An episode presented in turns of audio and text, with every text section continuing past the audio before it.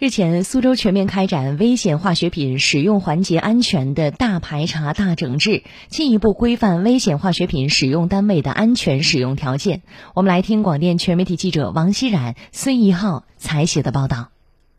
圣迪亚生物医药有限公司是苏州生物医药产业首批十六家潜力地标企业之一，拥有完整的研发、中试和产业化生产基地，日常的研发离不开各类化学试剂。如今，公司实验室内各类酸性化学试剂已实现常态化分类存放，避免了混放的潜在危险。同时，公司也提高了对所有化学试剂的存储标准。这个是我们的一个试剂室，我们所有的试剂都是在这个环境中心管理的。那么，这个比较显著的、醒目的这个黄色的这个试剂柜，这个是我们的一个一支度一支爆试剂柜。那么，我们实现一个双人双手的管理。那么，旁边这个它是一个易燃液体的存放。那么，我们也采用了一个防爆的柜的一个。存储，嗯，这一面是我们的常规试剂，那么我们也实现了一个固液的分类，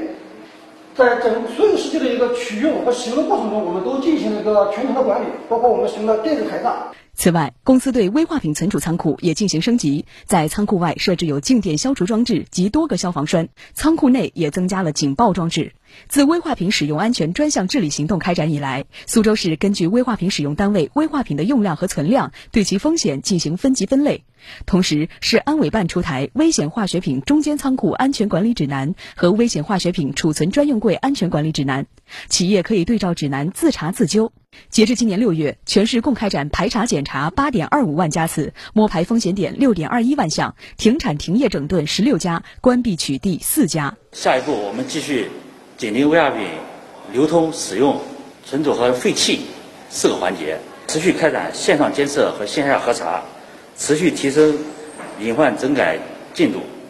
严厉打击违法违规行为。通过以上种种措施。主要目的是助推危化品使用单位提高安全管理水平，帮助企业更好的复工复产和良性发展。